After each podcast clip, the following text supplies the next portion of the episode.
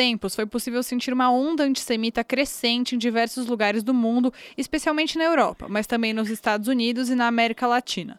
O ódio aos judeus teria retornado ou nunca desapareceu? Um caso que chocou muita gente foi quando um atirador matou 11 pessoas em uma sinagoga em Pittsburgh, nos Estados Unidos, no maior ataque antissemita da história do país.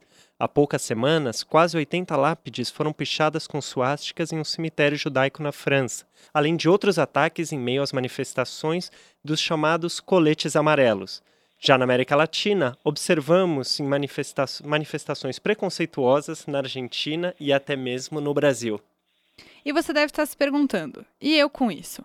Esse é o podcast do IB, o Instituto Brasil-Israel, que pretende falar das relações entre os dois países que parecem estar se fortalecendo. Eu sou Anita Efraim, jornalista judia e fanática por futebol. E eu sou Daniel Dueck, cientista social, colaborador do IB, hoje substituindo a Amanda, que retorna na semana que vem. E o nosso convidado é o Carlos Reis, coordenador geral do Museu do Holocausto em Curitiba.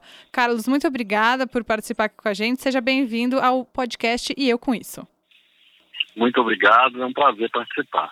Para começar a nossa conversa, você poderia indicar para os nossos ouvintes o que significa antissemitismo e em que medida ele se aproxima e se diferencia de outras manifestações discriminatórias como a homofobia ou o racismo?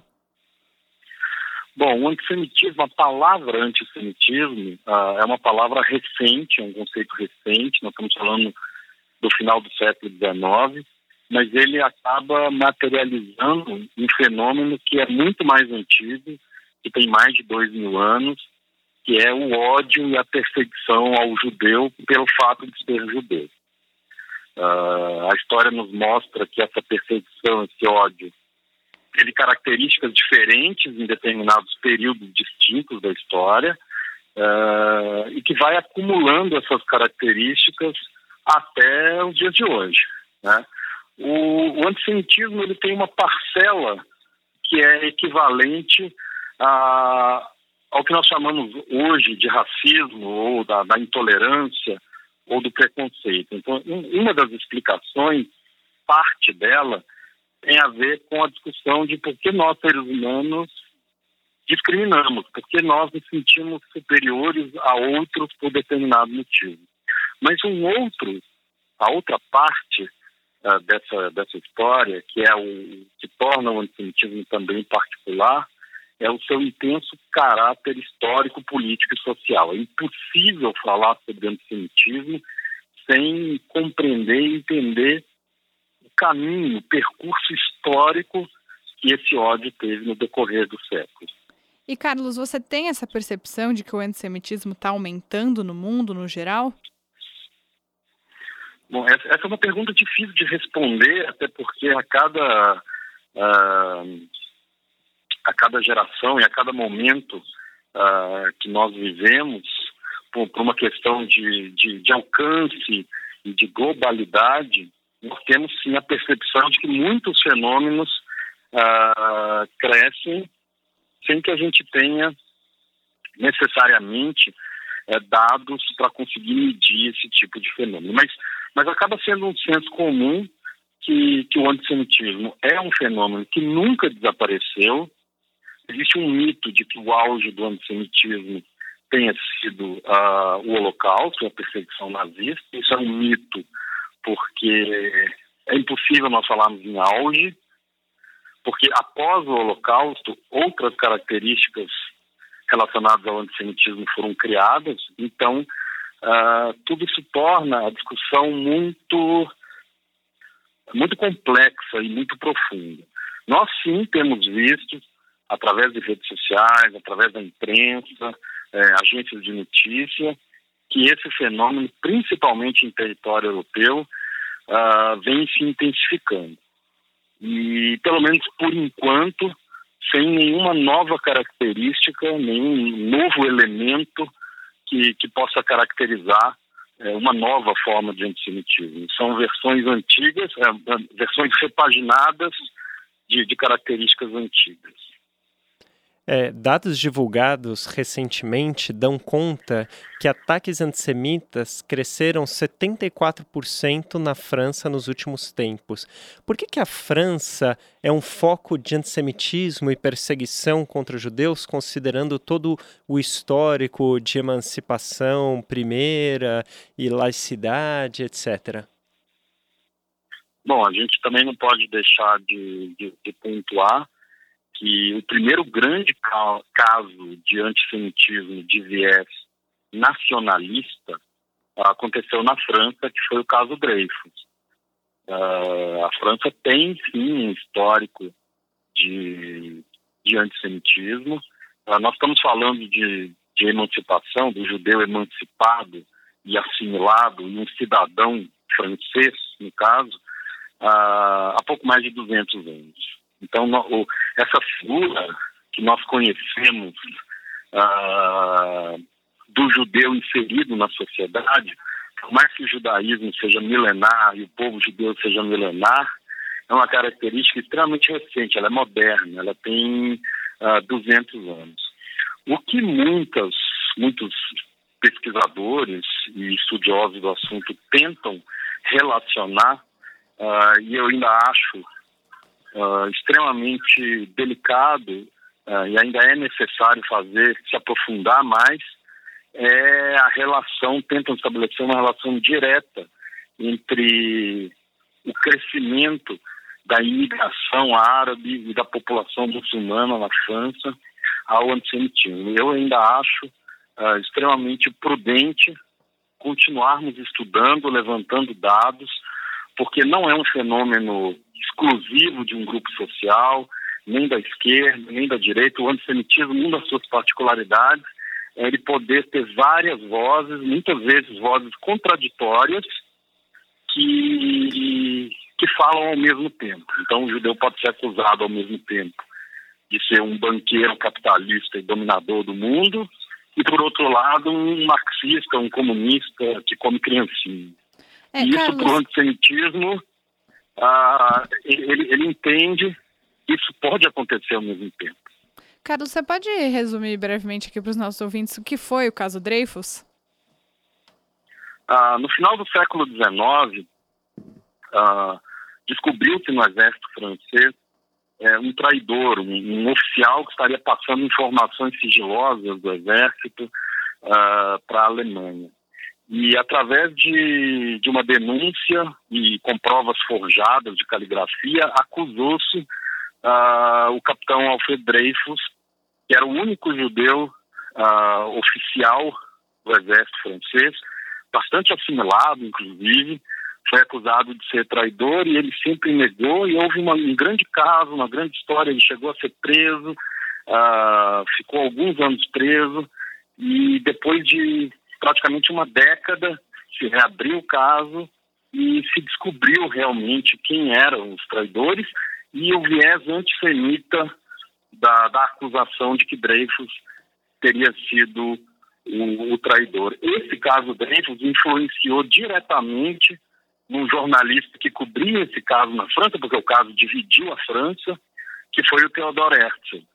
O Herzl, a partir do caso Dreyfus, ele, ele percebe que a solução judaica no final do século XIX deveria ter o viés sionista. E aí é quando o sionismo político ganha o seu grande impulso, também a partir do, do caso Dreyfus. Carlos, num post no seu Facebook, você relata que viu um carro alegórico na Bélgica com judeus representados de forma caricata e ofensiva, algo muito comum durante o Holocausto. Em que momento o mundo abriu uma brecha para que isso voltasse a acontecer?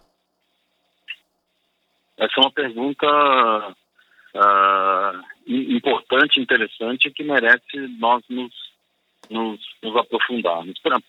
Em primeiro lugar, levando em consideração que, que o antissemitismo uh, nunca desapareceu, ele sempre esteve presente, principalmente no século XX, século XIX, século XX. Uh, uh, é, é, é, muito difícil estabelecer relações diretas e entender se, se, se foram abertas brechas ou não se foram abertas brechas. Porque o antissemitismo tem, tem um caráter que é violento, de ações ligadas é, à violência física. Ah, o antissemitismo tem o seu viés é, acadêmico, em ideias, por exemplo, de negacionismo do Holocausto. O antissemitismo ganhou um viés relacionado ao Estado de Israel, então muitas vezes ah, se utiliza do judeu para se atacar o Estado de Israel por questões é, políticas. Eu costumo dizer para os meus alunos que, que para analisar um caso específico de antissemitismo, a gente precisa se aprofundar bastante nele próprio, porque cada caso é um caso. Cada caso vão ter justificativas diferentes, discursos diferentes, é, lugares de fala diferentes, porque o antissemitismo é esse é esse bicho de, de dezenas de cabeças diferentes e que para cada caso é, é necessário compreender exatamente. Eu acho muito difícil e ainda, uh, de certa forma, irresponsável nos dias de hoje colocarmos todas as ações de antissemitismo, seja na América Latina, seja na Europa, seja no Oriente Médio, uh, no mesmo saco, no mesmo balaio e dizer que isso é fruto de um, de um determinado uh, contexto político, por exemplo. É, você bem lembrou que Herzl, um dos pais do sionismo político, é, a partir de um caso antissemita, abraçou e deu impulso ao movimento que levou eh, judeus para a terra de Israel, que se, se transformou no Estado de Israel. É, qual, na sua opinião, é a importância de Israel enquanto porto seguro dos judeus? É, Israel sempre foi e sempre será um porto seguro é, para os judeus. E basta se aprofundar um pouco mais na, nas próprias discussões internas em Israel sobre a lei do retorno. Uh, existe, existem discussões contemporâneas sobre até que ponto o Estado de Israel deveria manter essa política uh, agora, com 70 anos de existência ou não. Mas, de qualquer forma, Israel segue sendo uh, esse, esse porto seguro. Mas isso não quer dizer também que, que necessariamente o nosso futuro como povo seja no Estado de Israel. E, ainda mais, o Estado de Israel como, como tem simbolismo e tem uma, uma força na nossa identidade judaica tão grande que, que acaba sendo injusto eu, eu, eu colocar Israel apenas como um porto seguro. Israel é muito mais do que um porto seguro. Uh, isso não quer dizer que, numa situação de, de extrema necessidade, é, as pessoas possam, judeus possam se recorrer ao Estado de Israel. Ah, resumindo, eu acho válido, eu acho importante esse papel que, que Israel coloca, que as comunidades vejam Israel também como um porto seguro, mas, como eu disse, também como um porto seguro. Israel tem um papel muito importante de, de consolidação de uma identidade judaica na diáspora, uh, pelo simples fato dela existir. Então, é mais do que um, um, um local adormecido que quando as coisas começam a dar errado em determinado momento, eu posso uh, fugir e obter, enfim, resguardo e refúgio nesse lugar. Carlos, vindo aqui um pouco para o Brasil, para muitos imigrantes judeus que fugiam da Segunda Guerra Mundial, o Brasil era visto como uma terra de liberdade, livre de preconceitos, mas a gente observa que muitas coisas mudaram, inclusive com a eleição do presidente Jair Bolsonaro. É, tem aí uma dicotomia entre o amor a judeus e a Israel e uma certa resistência a judeus e a Israel. Você vê que há antissemitismo aqui no Brasil? Sem dúvida. Onde existe um judeu, uh, no mundo existe antissemitismo, não por causa dele, até Mas onde não isso... existe, né? Tem antissemitismo é, até onde é, não existem judeus. É, sem dúvida. O, a gente vê nos casos uh, uh, durante a Idade Média de, de, regiões em que judeus foram expulsos e ficaram por, por 200 ou 300 anos fora desse local, como o estereótipo do judeu e como a imagem do judeu foi se construindo, mesmo sem a presença é, dele. É o caso do Mercador de Veneza, do Shakespeare e tudo. Mas a questão do, do, do Brasil uh, tem um ponto muito importante que a gente precisa levar em consideração, que é uh, o nosso olhar e, e, e, e, consequentemente, a política de, de acolhimento uh, de refugiados no Brasil. Eu, eu acho o Brasil é um dos, não só pioneiros, mas é, países de vanguarda no século XX abriram suas portas para receber uh, imigrantes em determinados períodos. A gente tem o período dos anos 30, que é um período complexo, complicado, turbulento, mas que principalmente depois da Segunda Guerra Mundial, o Brasil realmente uh, foi pioneiro na criação, na assinatura de diversos tratados uh, para receber esses refugiados. Então, uh, essa questão política atual uh, brasileira, ela, na minha visão, ela deve ser ligada de alguma forma à questão de como nós ah, recebemos esses, esses refugiados e como vemos o Brasil como um país acolhedor. Uh, é muito comum ouvir dos sobreviventes do Holocausto que aqui chegaram como tão bem eles foram recebidos e como conseguiram uh, reconstruir suas, suas vidas aqui no Brasil. E eu vejo que, uh, passado tão pouco tempo, é muito importante nós continuarmos atentos e, e, e, ajudando a empurrar o Brasil na direção dessa, dessa vanguarda que ele sempre, sempre teve. No Museu do Holocausto aqui de, de Curitiba, nós sempre falamos que falar sobre o Holocausto hoje em dia é também falar sobre a questão dos refugiados. E há antídoto para o antissemitismo? A educação sobre o Holocausto é um caminho possível qual que é o papel do Museu do Holocausto de Curitiba nesse sentido? Bom, é, é, a resposta já está na pergunta. O único antídoto que existe é a educação, é o único. Não é o melhor, é o único antídoto que existe. Uh, educar as novas gerações de uma forma uh, universal, mostrar que o Holocausto não é um evento histórico relacionado a judeus, ou alemães, ou poloneses, ou o que quer que seja. É um evento é, universal, não porque atingiu vários grupos, e sim porque as lições e os princípios e, e, e o legado que se aprende a partir do Holocausto é que é universal.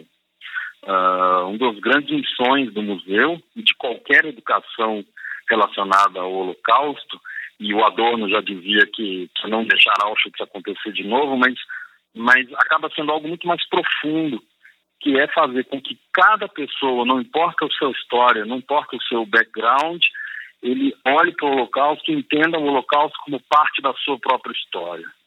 Nós estamos falando de uma memória coletiva do Holocausto que deve ser universal. Que as pessoas devem perceber, entender e sentir que essas histórias são histórias ah, ligadas à sua própria história, não importa de, de, de onde eu venho. A partir desse momento que a gente estabelece essa conexão, cria essa empatia, principalmente com o jovem, a gente tem a possibilidade de transmitir valores. A gente costuma dizer que no museu, uh, o principal objetivo do Museu do Holocausto não é transmitir o Holocausto. O principal objetivo do Museu do Holocausto não é ensinar sobre o Holocausto. O principal objetivo do Museu do Holocausto é usar o Holocausto como uma ferramenta educativa poderosíssima e a partir dos seus detalhes, a partir das suas histórias, olhar para o hoje e olhar para o amanhã. Esse é, o, esse é o principal ponto. Então, por isso que eu disse, falar sobre o Holocausto é falar sobre consciência negra, é falar sobre democracia, é falar sobre inclusão, é falar sobre a, questão dos refugiados. Tudo isso envolve o nosso dia a dia. Falar sobre o Holocausto não é fazer uma viagem no tempo e mostrar para os jovens como era há 80 anos, e sim puxar isso para os dias de hoje. Como? Contando histórias, personificando, universalizando, colocando foco na vida e não na morte. Tudo isso são ferramentas educativas uh, importantes que existem para fazer com que o Holocausto sim seja útil. Foi uma grande tragédia. Uh, eu, particularmente, minha, tanto minha família paterna quanto minha família materna foi praticamente dizimada. Os meus quatro avós, dois de cada lado, chegaram aqui sobreviventes de campos de extermínio nazista, inclusive Auschwitz. E, e, e a partir uh, disso, a gente precisa entender para que serve falar sobre o Holocausto hoje. Não é uma questão de vitimismo, e também o antissemitismo a gente não pode olhar nesse viés do vitimismo, como somos coitados, como o mundo nos odeia. Uh, não é uma perspectiva mítica ou mística ou sentimental, ela é racional. Assim como a memória e a educação do Holocausto precisa caminhar num, num viés racional, a educação relacionada ao antissemitismo, em geral, também precisa caminhar nesse viés uh, racional. Não se combate ódio com ódio, não se combate violência com violência, se combate a partir de educação. E o antídoto é esse. Não existe outro. Carlos, dá aí um serviço para a gente, então. Como que o nosso ouvinte pode conhecer mais o Museu do Holocausto, saber quais cursos vocês o... oferecem aí? O Museu do Holocausto de Curitiba, ele completou agora sete anos de vida e ele tem uma intensa programação que envolve não apenas a visita à exposição permanente, é, através do nosso site, que é www.museudoholocausto.org.br, e principalmente das redes sociais do museu, que são muito intensos, é possível acompanhar essa programação de exposições itinerantes, exposições temporárias, materiais que são produzidos para escolas, uh, programas uh, mensais que são realizados e, e, e gravados lá no YouTube, uh, eventos, lançamentos de livros. A gente está rodando o Brasil praticamente o ano inteiro, levando projetos, levando iniciativas uh, que fazem do Museu do Holocausto, graças a Deus, uma referência no que diz respeito à memória, à educação e à, e à pesquisa.